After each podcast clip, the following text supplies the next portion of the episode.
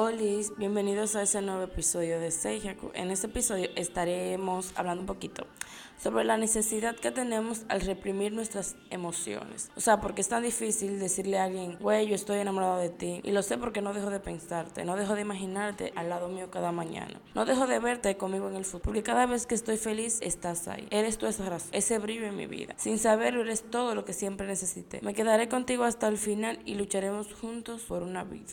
En lo personal, a mí en sí se me hace pila difícil porque eh, yo nunca fui como tan expresiva. Yo nunca tuve como... Eh, eso en mi vida, o sea, de que yo expresara lo que yo sentía o lo que yo pensaba. Era como que trágatelo y ya. Entonces, a veces eso, ese es uno de los puntos que te crean esa necesidad de tú reprimir tus emociones. Y muchas veces es porque sientes demasiado y sientes que, que tú sientes más y que no debería ser así, o sea, que debería ser mutuo. Y no es eso, o sea, que yo considero que hay personas que sienten de diferentes formas, o sea, que demuestran su amor de diferentes formas. Y ahí están los lenguajes del amor. Eh, quien no sabe lo que son los lenguajes del amor, les exhorto que lean un libro que los ayudaría demasiado y ya que es pila de importante. Pero eh, una solución para dicho tema, o sea, para tú poder entender las emociones de los demás, al igual como que las entiendan a ti. Los lenguajes del amor se basan en tu forma de amar o cómo tú los expresas.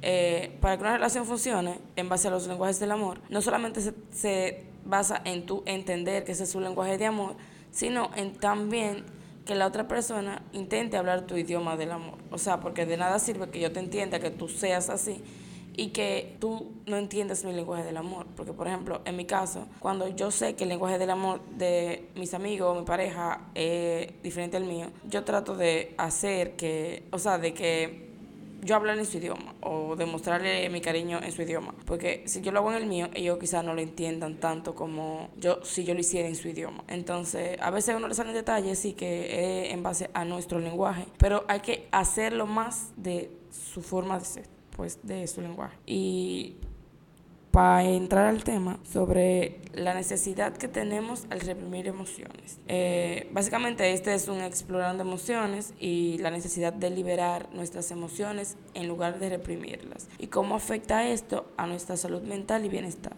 ¿Alguna vez te has preguntado por qué a veces tenemos la necesidad de reprimir nuestras emociones? Eh, pues sí, y comencemos con esto. Pues la represión emocional es cuando evitas expresar o incluso reconocer emociones, que a menudo hacemos por miedo al juicio o por la creencia errónea de ciertas emociones inaceptables. ¿Y cuáles son los efectos al reprimir nuestras emociones en nuestra salud mental?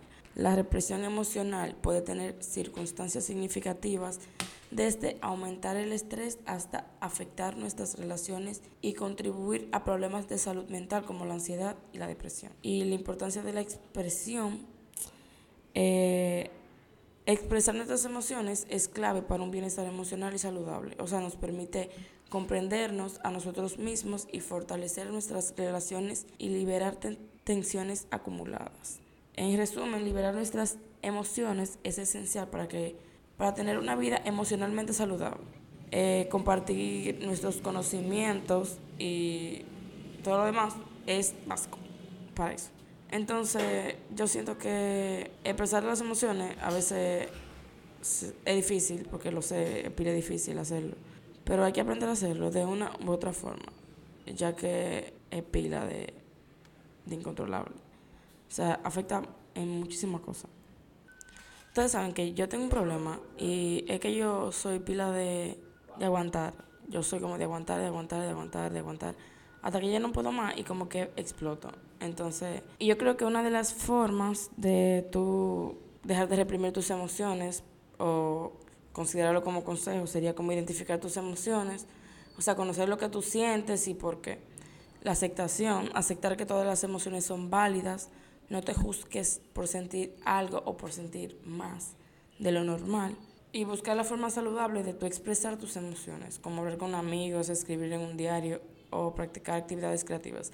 Lo que yo tiendo a hacer mucho es como mis emociones, escribir en un journal. Eh, yo escribo en mi journal todo lo que yo siento, tiendo a funar a todo el mundo en mi journal y así. Eso, eh, esa es mi forma de yo liberar mis emociones. Eh, conectar con el presente y observar tus emociones sin juzgarlas. Eh, o sea, es básicamente meditarlas, por así decirlo. Y, y hablar abiertamente sobre tus emociones con personas de confianza. Eh, en ese caso yo lo hago con mi mejor amigo porque yo creo que es una persona que yo tengo más confianza y que aunque él me va a juzgar, al final me va a entender. Eh, la terapia, o sea, yo siento que la terapia es importante. O sea, considerar las posibilidades de hablar con un profesional es muy importante y practicar la empatía. Intenta comprender las emociones de los demás. Eh, cuando tú empiezas a comprender las emociones de los demás, tú empiezas a comprender las tuyas.